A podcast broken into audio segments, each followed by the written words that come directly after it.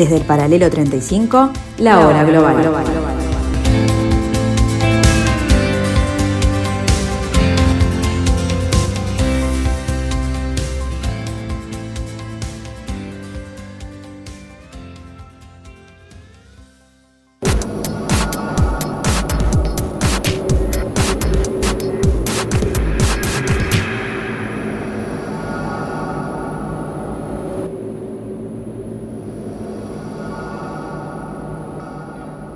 tardes amigos, bienvenidos a esta parcela de la tarde de Radio Mundo 1170 AM de vuestro dial, aquí en el paralelo 35 este 27 de julio del año 2021, damos inicio al 32 capítulo de la tercera temporada de esto que hemos dado en llamar la hora global, donde vamos a echar una mirada sobre, eh, como excepción, una noticia fresquita. Siempre tratamos de hacer algún análisis más destemplado, más, más este, calmo sobre sucesos que ya han sucedido, no sobre noticias de último momento, pero hoy nos convoca Túnez, hoy nos convoca eh, ver esta deriva institucional del país este, árabe, porque tiene muchas aristas de análisis que queremos ver con Rodrigo Melgar, y vamos a hacer algún comentario sobre la guerra de Yemen y la Israel post-Netanyahu.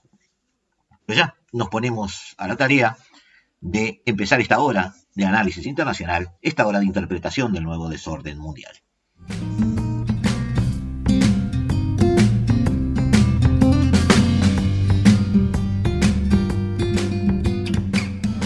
La comunidad internacional preocupada por la crisis tunecina. En respuesta a manifestaciones contra la gestión de la pandemia, el presidente Kais Saied destituyó al primer ministro y suspendió las actividades parlamentarias, asumiendo el control total del gobierno. Una decisión considerada como un golpe de Estado por Ennahda, partido mayoritario en el Parlamento, y observada con inquietud desde la ONU. Estamos siguiendo de cerca la situación en Túnez. Llamamos a todas las partes a comportarse con moderación, a no usar la violencia y a asegurar la vuelta a la calma. Todos los desacuerdos deben resolverse mediante el diálogo. Por su parte, Estados Unidos ha pedido a la nación norteafricana, donde comenzó la primavera árabe, que respete los principios democráticos. Desde la Casa Blanca y el Departamento de Estado estamos en contacto con los líderes tunecinos para conocer mejor la situación, llamar a la calma y apoyar sus esfuerzos para avanzar en línea con los principios democráticos. Los tunecinos afectados por el paro y la inflación han visto un gran aumento de casos por la COVID-19, llegando a tener una de las peores tasas de mortalidad del mundo. Desde el final de la dictadura de Ben Ali hace 10 años, el país ha sufrido una grave crisis a todos los niveles.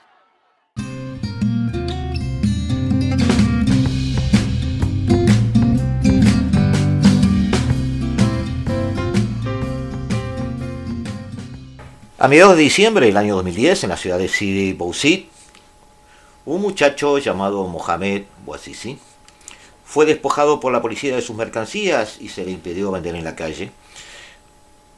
Y como modo de protesta se inmoló.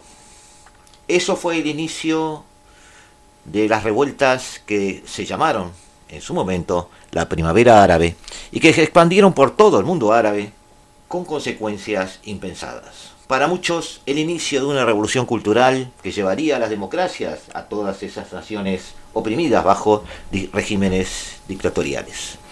Pero luego la historia haría de las suyas y veríamos cómo un impresionante boomerang político implicaría el asalto al poder de regímenes eh, peores, regímenes más autócratas, regímenes más autoritarios en todos esos países.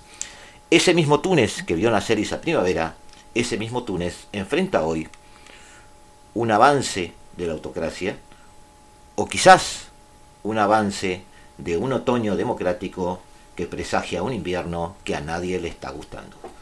La renuncia de Sine el Abidine Ben Ali, que gobernaba Túnez en ese momento, la consiguiente mm, protesta de todo el pueblo, que llevó años, hasta que en el 2014 se gestionó una nueva constitución, unas elecciones en el año 2019 implicaron para Túnez una revolución cultural, una revolución política, que no derivó en dictaduras, sino derivó en una cojeante, frágil, eh, vacilante democracia que empezó a nacer en este país árabe.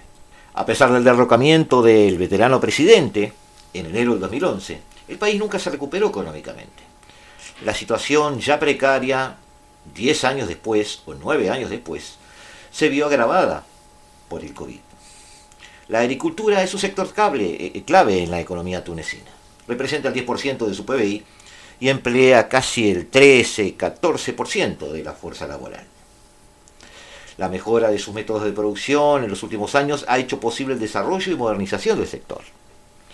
Túnez es uno de los países eh, con más productos este, al respecto en África. El aceite de oliva, eh, los dátiles, las aceitunas, la fruta fresca, hacen unas exportaciones agrícolas bastante interesantes en cuanto a diversidad, pero aún este, insuficientes para generar un despegue económico. El sector industrial representa un 22% del PBI.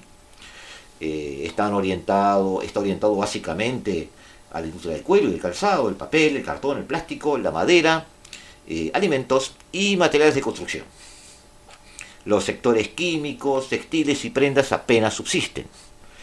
El sector de servicio, basado solamente, en, casi únicamente en el turismo, eh, incluye el 61% de su PBI. Aunque la causa de todos los males de Túnez se puede resumir en los últimos meses en el COVID, es cierto que no ha sido muy bueno su periplo en los últimos 10 años luego de aquella inmolación al principio de la primavera árabe.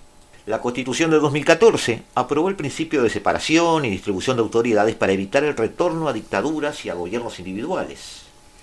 Sin embargo, esta opción se ha visto obstaculizada por muchos factores. Han provocado inestabilidad eh, en una experiencia tunecina que se ha caracterizado por eh, persistentes idas y venidas de sus líderes políticos, el conflicto por el poder entre las tres presidencias, esa troika que gobierna este, el país, explican el fracaso del sistema y el estado de inestabilidad.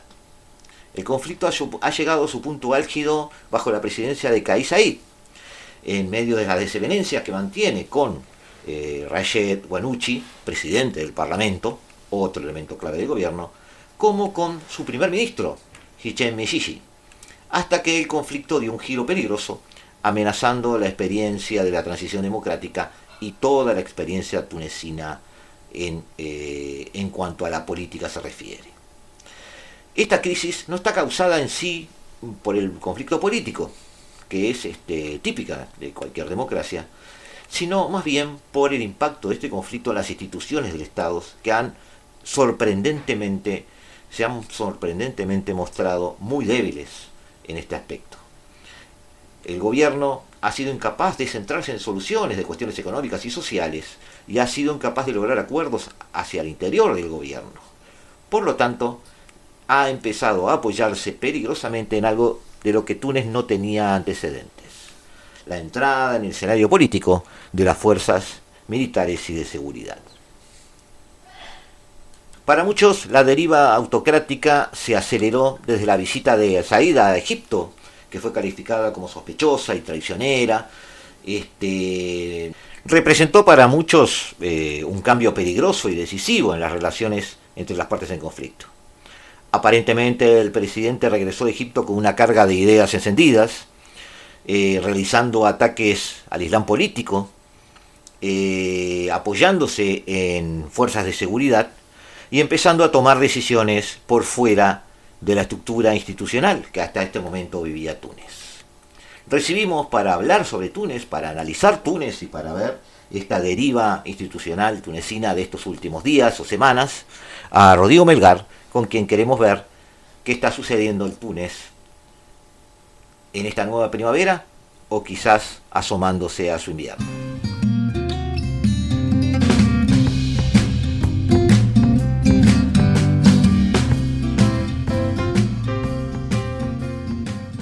Poniéndonos en sintonía con las noticias internacionales, la decisión del presidente tunecino, Kais Said, de disolver el Parlamento y cesar al primer ministro, Hichem Meshishi, es para muchos un claro golpe de Estado para los principales partidos políticos del país.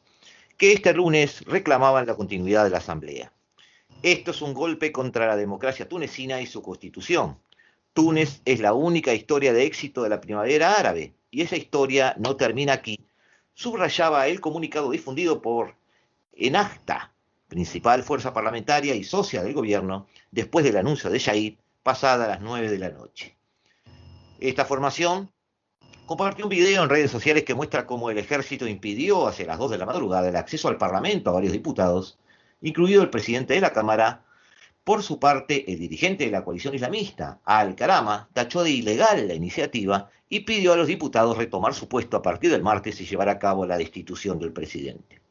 Antes de conocerse la decisión del presidente, varias sedes regionales de Enajda habían sido asaltadas, incendiadas a lo largo del domingo en las diferentes manifestaciones que tuvieron lugar en todo el país para pedir la dimisión del gobierno. Miles de ciudadanos habían salido a las calles protestando contra la situación económica, la situación social, la social y la disgregación política a que se veía sometida este país. Luego, miles de ciudadanos también volvieron a las calles, algunos de ellos para celebrar el anuncio que Said adoptó al término de una reunión urgente con altos cargos del, ejército y de las fuerzas de seguridad. Además de cesar al jefe de gobierno y suspender el Parlamento durante 30 días, el presidente tunecino retiró la inmunidad parlamentaria de manera inmediata a todos los diputados para recuperar la paz social y salvar al Estado y la sociedad. Rodrigo, Túnez tiene un especial significado para todos los que tratamos sobre temas árabes.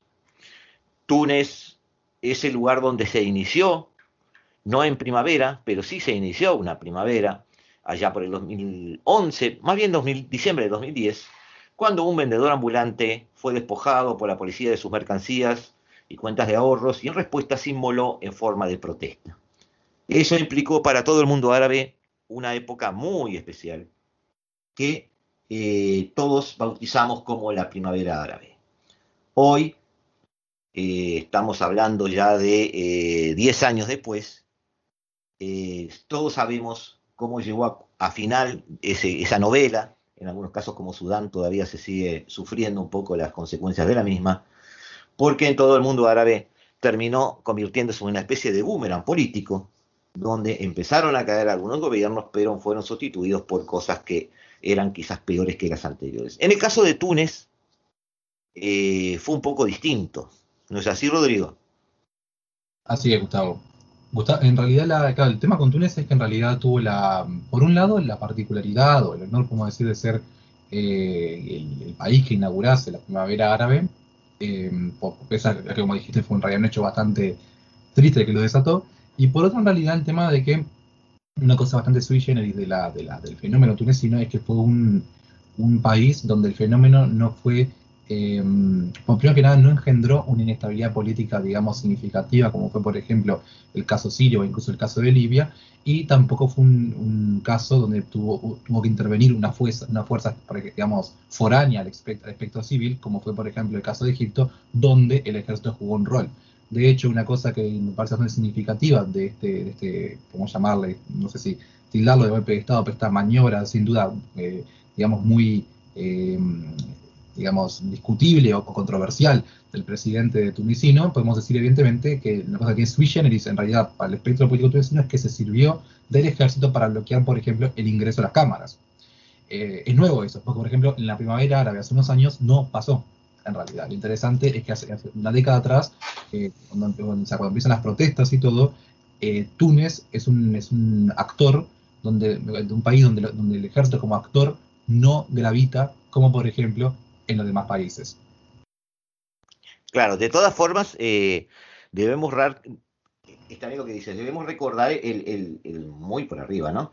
El proceso que, siguió Túnez políticamente después de esa primavera árabe o de ese, disparador, digamos, como tú dices, eh, no una presencia del ejército, terminó dimitiendo el presidente en ese momento o el líder político del momento, terminó generándose allá por el 2014 una constitución que, eso sí, en consonancia con todo el espectro árabe eh, cercano al Mediterráneo, podríamos definirlo así, eh, sí indicó un gran avance de eh, los, agrupaciones políticas islamistas.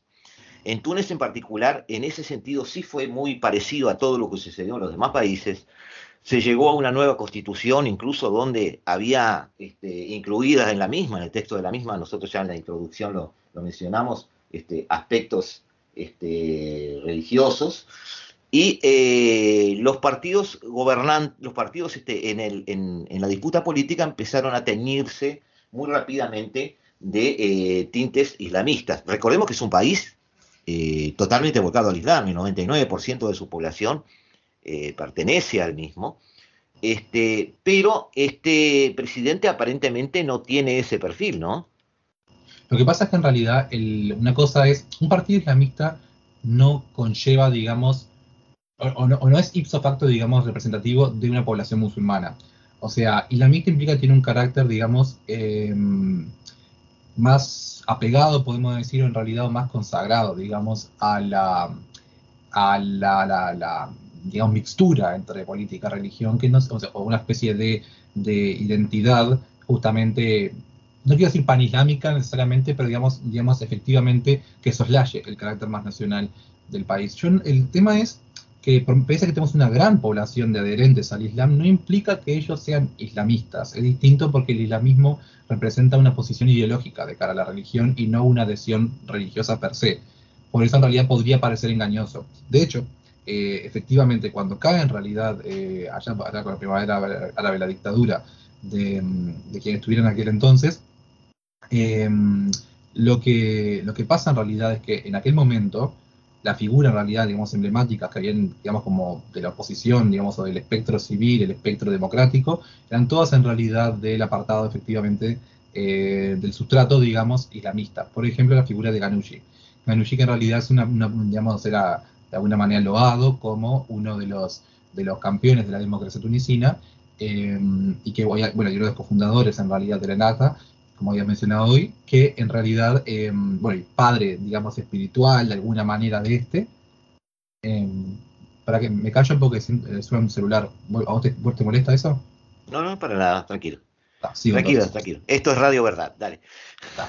Bueno, entonces, lo que pasa con toda esta, digamos, oposición llega con un gran crédito político por haberse encontrado exiliada, despojada durante la dictadura previa, pero eh, una vez arriba al poder, en esta década que Sí, sí, eh, eh, recordemos, yendo, yendo un poquito a lo que decís, solo para, para agregar algún dato, que este Ben Ali, que era quien estaba en el poder en ese momento y quien dimitió, llevaba más de 20 años en el poder. Es decir, fue una dictadura que aplastó cualquier intento de, de expresión política y eso también tuvo como consecuencia una muy baja cultura política en general en el país. La, institucionalidad de los partidos era casi inexistente y de alguna manera es una, es una democracia o en vías de, podríamos decir que bastante joven. Quizás la explicación de las debilidades de hoy en día. No, que nada, el tema, bueno, eso sin duda, ¿no? Digamos que hay siempre una debilidad estructural en aquellos países que no han presentado una élite política, digamos, autóctona. Aquella, eh, digamos, lo que, lo que conforma la élite política hoy por hoy de Túnez es, como decíamos, una masa crítica formada más que nada en el exterior, o sea, de carácter eh, digamos, de, exiliados, digamos, en, el, exterior que retornaron tras la caída efectivamente de Sin el Abdin Ben Ali, ¿no? Ahora bien, eh, como decía, el problema con toda esta gente es que, claro, o sea, retornan primero que nada a un país, ahora con un carácter evidentemente de salvadores que vienen del extranjero, digamos, imbuido de toda esa, esa, esa aura, si se quiere, de, de, inmaculados de la corrupción y, digamos, de, declive del gobierno anterior, pero también por otra parte no, no comparten el peso, el proceso y el sufrimiento también de la gente que se tuvo que quedarse ahí. Es como muy complejo lo que genera el grado de, de un sentido de, desconexión con la masa votante. Y eso es una cosa que explica muchísimo el fenómeno que viene ahora, ¿no? Que es que, por ejemplo, figuras como Ganucci, o sea, tan, digamos, em, aclamado internacionalmente por ser, digamos, o sea, un corte pacifista, eh, un corte en realidad, digamos, de, campeón de la democracia visto en Occidente como tal, por lo menos, es una persona que en realidad no logra hacer eco verdaderamente en la masa, sobre todo de los jóvenes, digamos, en el país africano.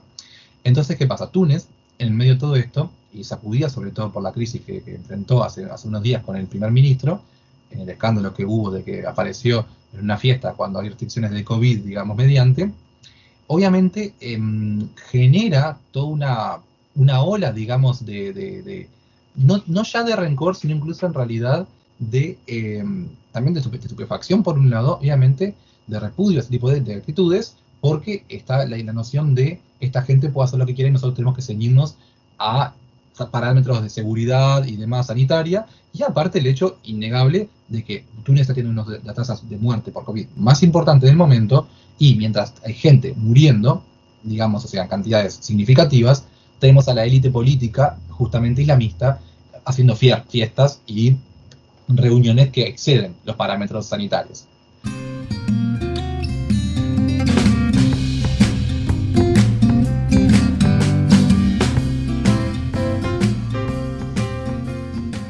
Seguimos con ustedes en unos instantes amigos aquí en la tarde de Radio Mundo, aquí en la hora global.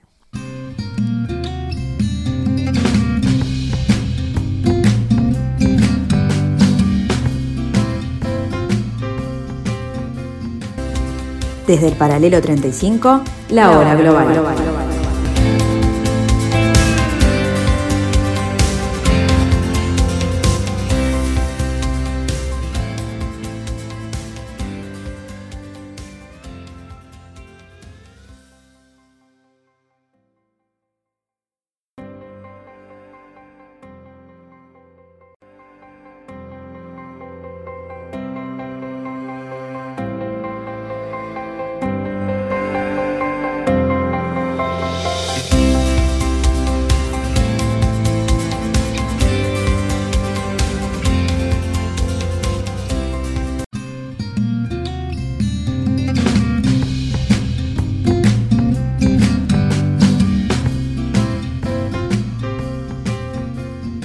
En dos o tres frases este, la tormenta perfecta sobre un país, ¿no? Es decir, una eh, democracia naciendo con líderes eh, desconectados, eh, si no, vamos a no llamarle líderes, digamos operadores políticos en algunos casos, porque en algunos casos no tienen un liderazgo real, sino que están en el cargo, que no es lo mismo.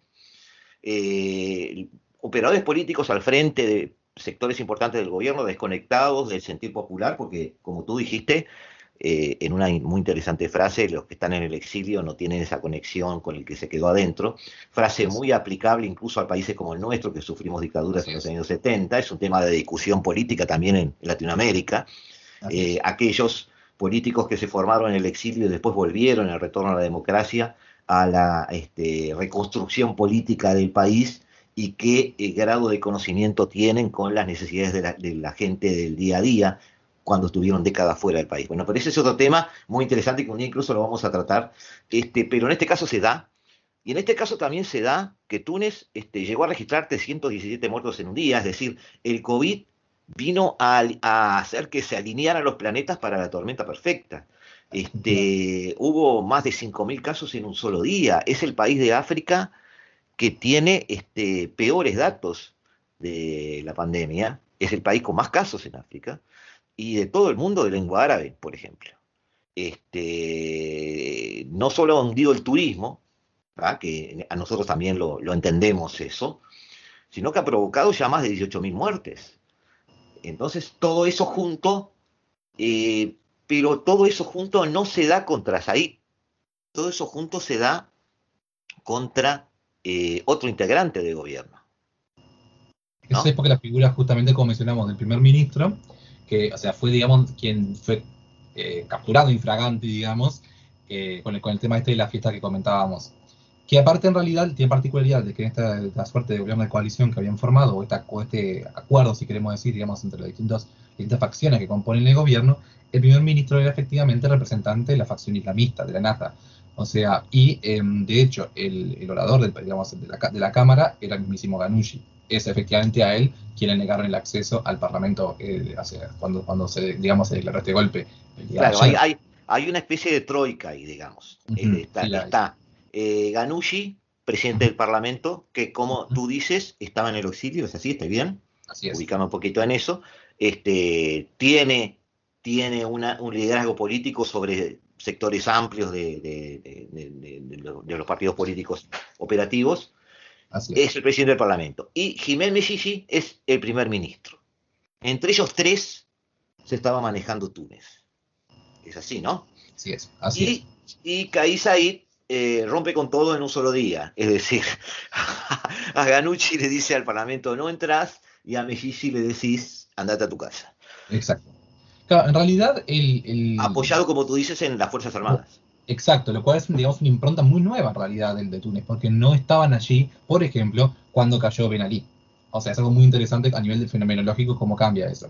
Y también hay otro tema interesante, y es que en realidad cuando cae Ben Ali también, que esto pasa a raíz de, la, una serie de protestas populares que llevan a, a su destitución, ¿no? Si se quiere, a su, o sea, y a su abandono del poder, y a su remoción. Ahora bien, en este caso concreto, por ejemplo, la multitud aclama efectivamente la maniobra, digamos, de, de, de Said. O sea, eso es lo interesante también del hecho, porque está siendo eh, tildado de golpe de Estado, y ojo, tal vez lo sea. Yo creo que todavía es demasiado pronto para afirmar si lo es o no. Recordemos que en realidad, por un lado, eh, institucionalmente eh, no, eh, no es del todo legal la maniobra, porque se, se, se amparan, digamos, en una medida... Eh, sí, hay una disolución del Parlamento por 30 días y, digamos, caminos que son constitucionales. El problema es, el problema es que dicho, dicho camino, o sea, habría sido constitucional de haber sesionado al Parlamento y el Parlamento no se lo dejó sesionar. Ese fue claro. el problema. Entonces, al no haber sesionado al Parlamento, la maniobra es de alguna manera inconstitucional. O sea, es, digamos, se subvirtió de alguna manera un instrumento jurídico legítimo, o sea, y se intentó disfrazar la aplicación de eso de forma legítima. Ahora bien, tal vez pasen estos 30 días y se celebren nuevos comicios, o tal vez se llegue a un nuevo acuerdo y se restablezca una, si se quiere, aunque sea una democracia relativamente funcional.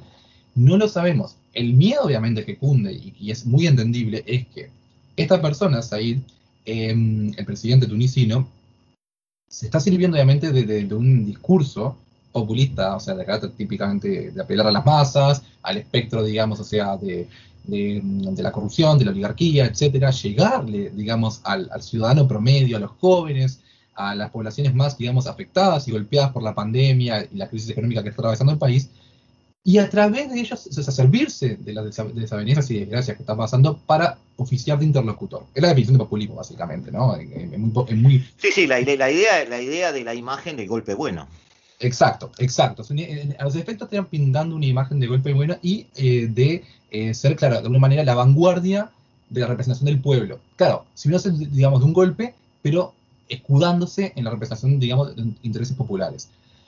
Ese es el gran problema de este tipo de casos, ¿no? Porque si tienes una población que, que, digamos, aclama o que, celebra el golpe,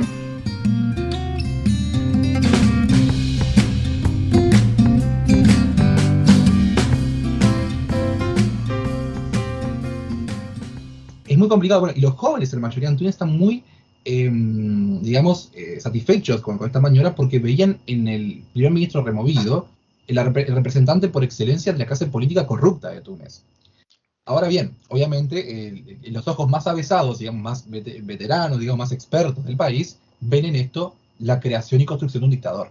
Que posiblemente lo sea, esa es la peor parte, posiblemente lo sea, porque el corte populista del discurso, la apelación a la, digamos, a la, emoción para justificar la remoción, digamos, de su contrapartida del primer ministro. Después, en realidad, eh, sentar las bases, efectivamente, porque el populismo lo que tiene de peligroso esencialmente es que está, de alguna manera, eh, yendo por un canal paralelo para la construcción, digamos, cívica y política. Es decir, en vez de utilizar los canales regulares, es una especie de vía alternativa. De esta manera, obvias el, digamos, el ejercicio eh, tradicional del poder, el ejercicio, eh, digamos, arquetípico, o sea, cívico, y vas directo a la población, sin, sin utilizar, digamos, la, la, mediación, digamos, de los canales Sí, sí, sí, sí, de esa manera Busca, entonces, buscando la legitimidad de origen que es la soberanía efectivamente efectivamente. Pero qué pasa a través de ello a través de ello lo que vos tenés en realidad es una erosión del espectro político democrático funcional digamos de, de, de, estas democracias no quiero decir occidentales pero por lo menos hechas a la occidental como es la tunisina. Entonces el riesgo pero de... iba iba camino iba camino eh, Rodrigo a pesar de todo el entorno y a pesar de lo mal que dan todos los números aún sin tomar el tema COVID, aún sin tomar el tema COVID, lo mal que dan los números en este país agrícola, volcado a servicios, con una este, tasa de desempleo altísima, con, con una población este, sumida en la miseria, este, aún en ese, en ese caso, la primavera árabe siguió adelante en su concepción y estaba camino a ser una democracia. Ahora, lo que tú lo acabas pasa, de decir, lo que acabas de pintar, es la gran debilidad del concepto democracia. Ese es el problema. Que, es, lo que está, este, justamente Túnez hoy es una especie de, pequeño laboratorio donde podemos ver lo malo y lo bueno de la democracia. Es decir, como tú decís, eh, la institución parece no funcionar y es la tentación para los atajos. Efectivamente. Y cuando la población te está de alguna manera eh, legitimando con su apoyo, el peligro es doble. No solo eso, me parece que en realidad la experiencia de Egipto nos muestra mucho cómo de alguna manera puede ser que una persona llegada por vía democrática, digamos, al poder, eh, que fue lo que, pasó en Egipto tras la caída de Mubarak, digamos, tenemos figuras que se sirven justamente de, recursos populistas para cimentar su poder y después venir a, liquidar la democracia que ellos mismos habían pretendido o por lo menos eh, disimulado defender, ¿no? Entonces, ese es el gran peligro. Estas personas, o sea, vamos a entendernos, no, no creo que mucha, muchos se cuestionen, en realidad, muchas personas se cuestione, eh, digamos, lo, lo, correcto o legítimo en realidad tal vez de eh, buscar remover un primer ministro eh, que en plena pandemia está haciendo, digamos, una, una fiesta, digamos, en su casa, ni nada, o sea, eso nadie No, no, no, no, no, no, mira, mira que yo, yo te entendí, lo, que a uno le entendí, a pesar de, de, lo, de, lo, de, lo, de lo forzado que está la legitimidad hoy, eh, es, yo te entendí en el sentido de decir que hoy el tema parece claro, pero el, problema es mañana, no Exacto. Exacto, porque si lo pensamos objetivamente, a ver, ¿quién puede decir que, eso no es un caso? O sea, e, e, es, sano para el, sistema democrático que, digamos, que los máximos jerarcas del país tengan que ceñir a los mismos parámetros que en realidad, digamos, el ciudadano común. Es sano que en realidad una persona que vulnerando esto se vea removida, desinvestida de su función. Eso es sano. El problema en realidad es el cómo. Y el cómo acá es efectivamente lo que tiña este episodio tunisino de lo polémico. Y es que en realidad se puede servir, este, digamos, el presidente de Túnez para, para hacer de esto un golpe de Estado. Yo por eso todavía no le quiero llamar un golpe, pero tiene todo para hacer el golpe. O sea, capaz que en, en seis meses ya estamos hablando de esto como el inicio del golpe de Túnez. O tal vez no, tal vez estemos, digamos, en la antesala de una reestructura democrática. sí, puede haber un nuevo llamado a elecciones, puede reestructurarse, claro, no lo sabemos. puede legitimarse, legitimarse de alguna manera todo el proceso. La, población sigue a favor, pero recordemos que, en muchos países se iniciaron este, dictaduras con, con, población a favor también. Claro, la verdad es que la verdad si lo pensamos, y esa es la parte triste, si lo pensamos, hay demasiado historial regional que avalaría en realidad la restauración de un régimen autoritario mucho antes que en realidad la instauración de un régimen democrático. Y esa es la gran preocupación y por eso no es tan desacertado el miedo que hay de un golpe en Túnez. Es prematuro hablar de ello, pero no por ello, eh, pero sería ingenuo no hablar de ello. Esa es la verdad. Claro, tú hablaste de Egipto. Justamente, eh, el, problema egipcio es algo de lo que se habla en Túnez por la visita del presidente a, Egipto justamente hace un poco tiempo. Eh, aparentemente esa eh, visita que lo llevó a reunirse con Abdel Fattah el Sisi, este, aparentemente, según críticos del presidente, lo habría hecho volver al viaje con este, ideas renovadas en cuanto a eh, la concentración del poder, en cuanto a eh, un discurso que se empezó a volver más, este, digamos, orientado hacia eso.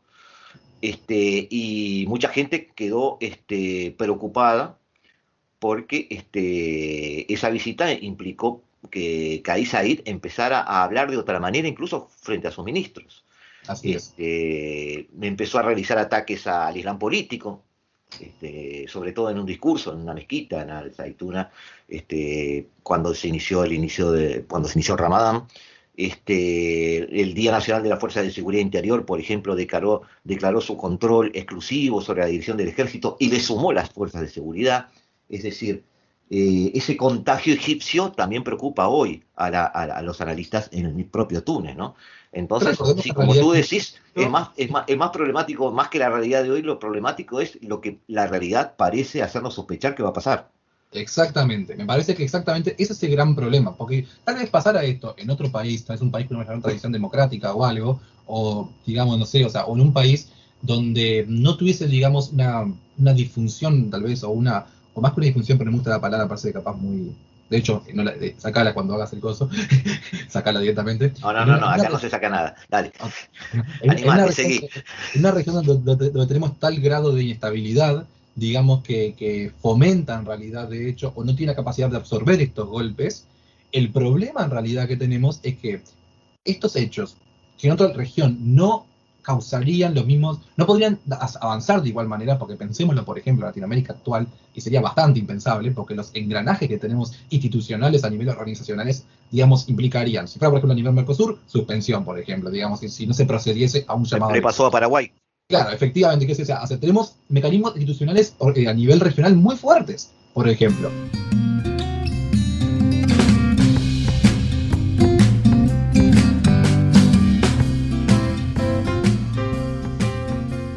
Pero esta región, el, norte de África y la, región árabe puntualmente, pese a tener engranajes institucionales que deberían, digamos, o más bien, pese a tener, instituciones más que engranajes, que, o sea, que podrían llegar a tener engranajes acorde y encima que, pudiesen ser accionados, la verdad es que no, tienen ni uno ni otro, porque no hay una tradición política que haya requerido institución de, digamos, la, implementación o siquiera codificación de engranajes análogos, porque no la hay, no hay cláusulas, digamos, que prevean, digamos, instrumentos semejantes como suspensión y demás, o por lo menos no en la medida que Occidente, eso seguro.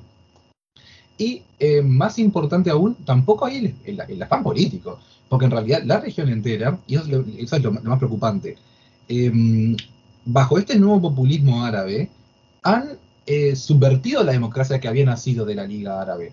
Y lo peor es que en realidad uno piensa, está, está bien, pues por lo menos es una, dictadura representativa, podemos decir tal vez, de la población. Pero ni siquiera es verdad, o por lo menos, y aún así si lo fuera, muchos de los dictadores removidos por la primavera árabe habían surgido así.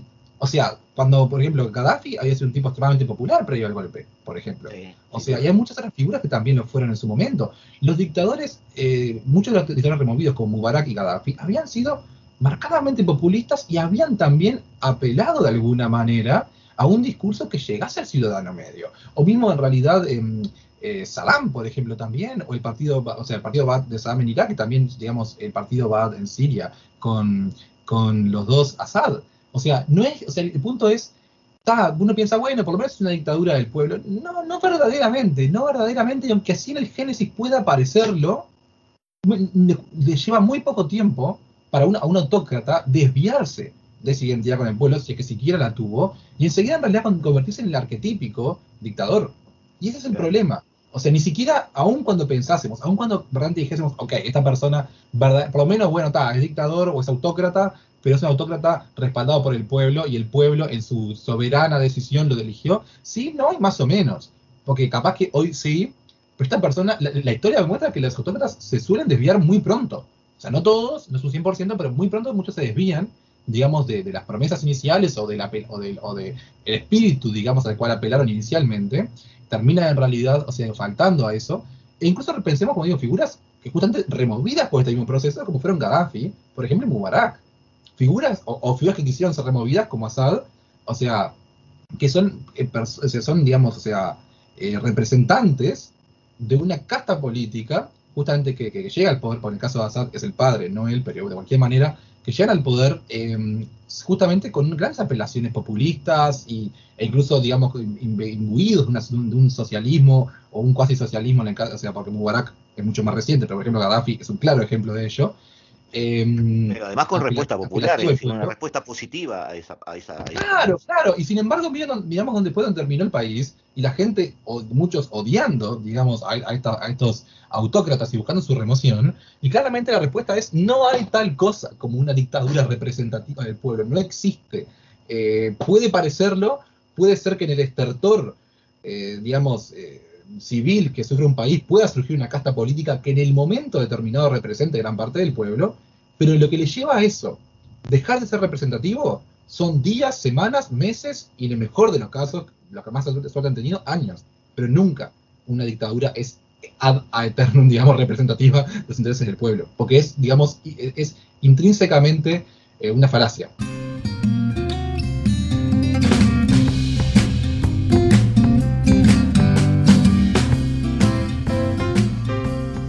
Unos minutos nada más amigos y nos volvemos a encontrar acá en la tarde de Radio Mundo en el 1170 AM de vuestro dial en la hora global.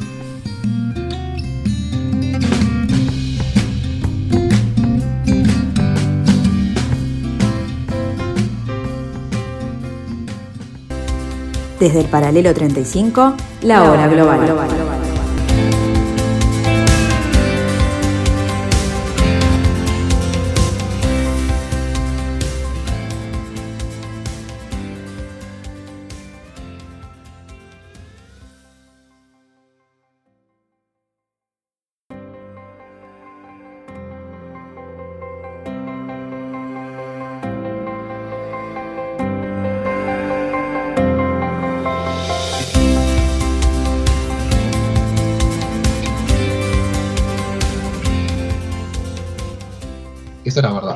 caso de los, de los países árabes, además, ese, vamos a no llamarle fervor, pero ese apoyo, a, es, mejor palabra esta, mejor, ese apoyo popular, muchas veces está tenido de temas religiosos que eh, tiene un doble efecto. Por un lado, hace más visceral, más eh, emocional ese apoyo al líder.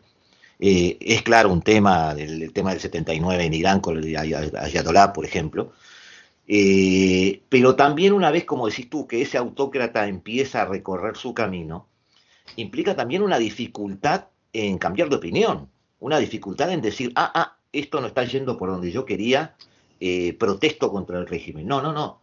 Los propios tintes religiosos en algunos casos te hacen seguir dentro de la burbuja de la fe, Ojo que, ojo que en realidad la religión, em, no, de hecho, a la vez, a veces ha servido en realidad al revés como, como bandera para, para la democracia en los países. Sí, sí, sin duda. La, población, digamos, eh, estos, islamistas, ahora, digamos, repudiados y depuestos o removidos del régimen tunecino, eran hace una, una década atrás, la, digamos, la vanguardia de la, democracia, de la democracia, o por lo menos de la oposición contra el dictador Ben Ali removido de la primavera árabe. O incluso pensemos en realidad que los dictadores, digamos, eh, de, la, de, la, generación de Saddam y de Gaddafi, en realidad, eran en realidad del corte pan-arabista, nacionalista o socialista, o, tal vez todas juntas de alguna manera. Sí, sí, más seculares. en, eso, en eso tenés razón. Puro y duro secular, claro, en realidad. Y de hecho, o sea, eh, Saddam eh, famosamente recién empieza a apelar a una especie de islamismo muy de último momento, cuando en su juicio televisado, en realidad quiere justamente apelar a las masas, digamos, y ahí de golpe mágicamente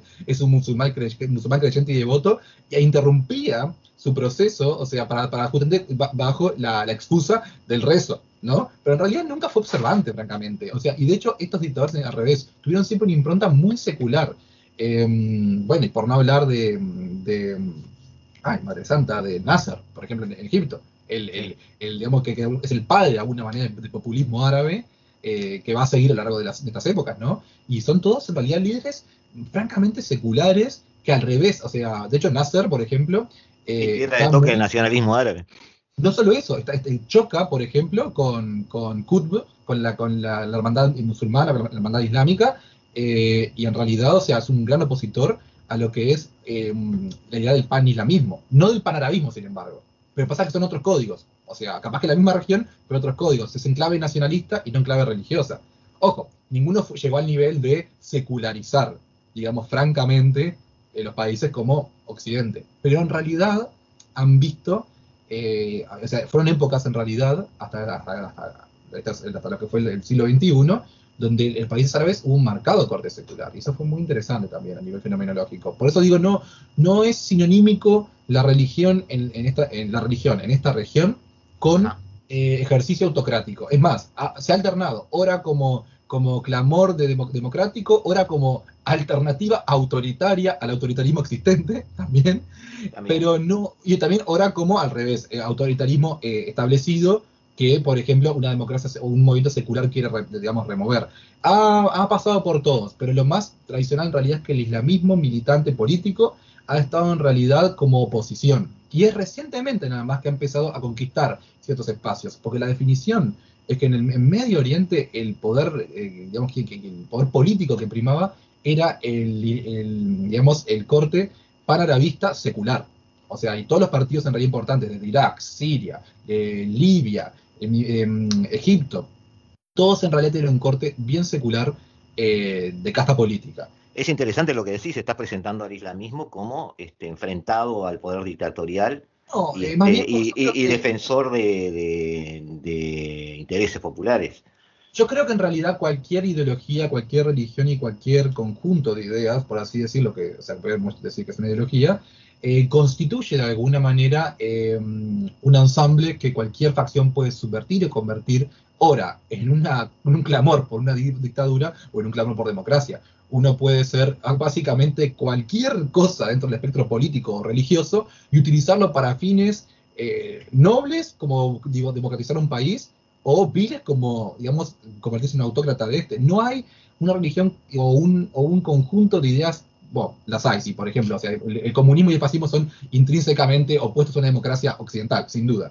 Pero sacando de esos extremos tan, tan marcados del, digamos, del espectro político, no hay un conjunto, digamos, de ideas que ipso facto constituya un anatema para la democracia o incluso para una autocracia. Y tú, sabes, tú, tú sabes que hay críticos del Islam que dicen justamente que el tipo de sociedad engendrada por ese perfil religioso es una sociedad eh, violenta, tendiente a la concentración de poder, eh, lejos del paradigma occidental de la distribución de ideas y la libertad este, religiosa y política. Es una generalización, me parece a mi criterio muy, muy... Pero esta, eh, conteste que hay, hay, hay, muchos analistas que lo sostienen y políticos. No, no, no, sin duda, sin duda. El gran problema en realidad de eso es que yo creo que es una falacia que reposa en una variable unicausal, en realidad, y ese es el problema. Yo creo que si uno ve los países en realidad árabes, los países musulmanes en general, em, se hace una, el, problema es este, se hace, un inductismo en el cual dicen, ok, estos países les va mal, eh, estos países son musulmanes, ergo, estos países, eh, por ser musulmanes les va mal. No, no, no, no, yo creo que en realidad el problema es que hay, si nosotros vemos la carta geográfica del mapa, digamos, y vemos que qué país estamos hablando, la gran mayoría de estos países musulmanes, o sea, tienen una, historia, una trayectoria histórica de haber sido colonias, en realidad, muy recientes en la historia, o sea, la independencia de la mayoría data de la década del 60 o del 50, que obviamente no tuvieron la oportunidad de crear una casta, una élite política suficientemente sólida como para, eh, digamos, poder calafatear el, digamos, estos, estos barcos al día de hoy, ¿no? Es el gran problema, yo creo. Si estos países se hubiesen independizado, digamos, en 1830, digamos, como nuestro país, capaz que tendrían otra, una robustez política mucho mayor. Yo no creo que sea eh, un fenómeno endémico en el Islam. Yo creo que tiene mucho que ver con variables más estructurales de la región, ¿no? Con una dependencia eh, siempre perenne económicamente, con la ausencia de un espectro político, digamos, significativo, porque en realidad cuando las colonias se independizan, eh, los que tenían, eh, francamente, eh, experiencia, digamos, en, gestión, en burocracia y en política, eran o las autoridades propiamente dichas del Estado colonizador, es decir, los autóctonos de la, de la metrópoli en las colonias, o esa casta política nativa de la región, o sea, por ejemplo, no sé, argelinos nacidos en Argelia y argelinos, digamos, étnicamente, pero que criados en la, en la escuela francesa, por ejemplo, sabían en realidad gestionar el país. Ahora bien, con las revoluciones de estos países, todos son removidos digamos, son repatriados los, los, colonizadores y los que estaban, ah, digamos, los que eran afines a ellos fueron ejecutados o removidos o se exiliaron. No son países que nacen sin experiencia. Vos no podés, em, me acuerdo una frase de, de Sanguinetti que cuando habló en realidad con unos militares de la predictadura y hablaban del proyecto de querer en realidad restaurar, eh, digamos, o sea, mejor dicho, instaurar una clase política sin los partidos políticos y Sanguinetti dijo así como, como vos no podés agarrar acá o sea, mm, y poner a todos a jugar. vos ahora, tipo, jugás fútbol, todos jugamos, no sé. Pero en realidad esta gente, pasás 20 años sin, sin tener ningún jugador de fútbol y agarras a un chiquirín que se a jugar fútbol sin ningún jugador experimentado. No puedes enseñarle. Capaz que traes a uno de estos que hace 20 años patea una pelota y saben jugar mejor. Y me parece que se aplica mucho a, esta idea. Vos tenés, eh, si vos eh, básicamente haces una purga de todas las personas que saben hacer algo, vos no, no tenés los elementos para hacerlo, retrocedes décadas a nivel de no, desarrollo. No, tuvieron, para hacer un paradigma, un paralelismo con, la situación latinoamericana, no tuvieron en su historia el papel del poder criollo que tuvimos nosotros. Sin duda, y sobre todo... Esas generaciones de criollos que sin considerarse españoles fueron construyendo este, instancias de poder. Exacto, y sobre todo, y también nos, le falta tiempo. Son estados nuevos. O sea, pensemos, nosotros siempre tenemos una tendencia a mirar Uruguay como paísito chiquito y no sé qué, pero nos olvidamos que somos más viejos que Alemania y que Italia como estado, ¿no? o sea, o sea, y, somos un estado eh, que no, no decir que somos antiguo, porque sería mucho decirlo, pero somos un estado con una. Ah, pero el tiempo suma. Bastante veterano, podemos decir, a nivel, a nivel eh, digamos, de, historia. Y son, en cambio, estos países en realidad son estados jóvenes, con una trayectoria tan, digamos, Ahora, fundacional de estos muchos siguen vivos todavía. Ahora, Rodrigo, volviendo a Túnez, lo que hay que hacer ahora es esperar, pero como tú dices, el peligro está a la vuelta de la esquina. Sin duda, sin duda. Sin duda porque no hay una tradición política, justamente como decíamos, a nivel ni regional ni nacional, y sobre todo en realidad porque eh, toda la coyuntura regional parecería apuntar a que está todo servido, digamos, servido en bandeja la posibilidad de un golpe que favorezca al, al, actual mandatario. No podemos catalogar esto entonces como que Túnez ha sido una nueva víctima de la pandemia, simplemente es el devenir de su evolución política, este, que obviamente la pandemia ayudó a, dramatizar, pero eh, la mesa estaba servida. No, y no, imposible saber qué habría pasado sin la pandemia, porque una cosa básica que siempre se, nos dice en historia es que uno no puede hacer eh, historias alternativas ni futurismo, ¿no? Uno no puede decir qué habría pasado así, no sabemos. Contrafáctico nada. La, sumatoria de factores llevó a que el día de ayer pasara esto. Rodrigo, muchas gracias por estar con nosotros. Eh, ya me sacaste cuatro o cinco ideas para otros programas. Eh, tenemos que ver el tema Islam. Perfecto. Bueno, gusto estar allí. Un abrazo y nos vemos. Nos vemos, hasta luego.